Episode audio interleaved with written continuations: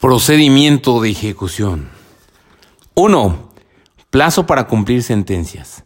Las sentencias deben cumplirse dentro de los 15 días siguientes al día en que surta en efectos la notificación. Vencido el plazo, la parte que obtuvo sentencia favorable podrá solicitar eh, la ejecución de la sentencia. 2. Ámbito de validez del procedimiento de ejecución. La ejecución rige para las sentencias dictadas por los tribunales, así como laudos arbitrales, resoluciones dictadas en los conflictos colectivos de naturaleza económica y los convenios celebrados ante los centros de conciliación. 3. Responsables de la ejecución, los tribunales serán los encargados de ejecutar los convenios ámbito de validez del procedimiento de ejecución.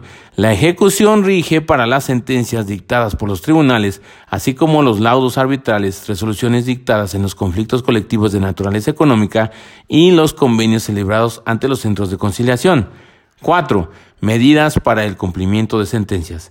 Si el juez advierte riesgo de no ejecutar la sentencia o si el patrón realiza actos tendientes al incumplimiento de la misma, el juez deberá tomar medidas necesarias a efecto de lograr el cumplimiento eficaz de la sentencia. Para ello, podrá decretar el embargo de cuentas bancarias y o bienes inmuebles. Asimismo, deberá dar vista a las instituciones de seguridad social.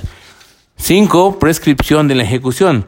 La acción para solicitar la ejecución de las sentencias definitivas del tribunal prescribe en dos años. La prescripción correrá a partir del día siguiente en que hubiese notificado la sentencia del tribunal a las partes y solo se interrumpe. 1. Presentación de la solicitud de ejecución y 2. Interposición de medio de impugnación.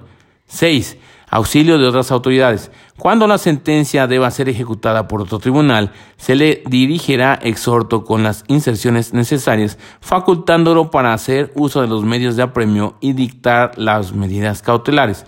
Si al cumplimentar un exhorto se opone algún tercero que no hubiese sido oído por el tribunal exhortante, se suspenderá la cumplimentación del exhorto previa fianza. 7. Gastos de ejecución. Los gastos que se originen en la ejecución de las sentencias serán a cargo de la parte que no cumpla. 8. Supuestos de procedencia de la ejecución.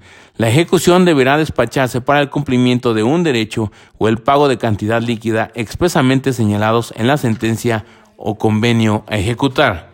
Y esto fue el procedimiento de ejecución aquí en el podcast, tu podcast, y se despide tu servidor Noel Morales Nomo. Arrivederci.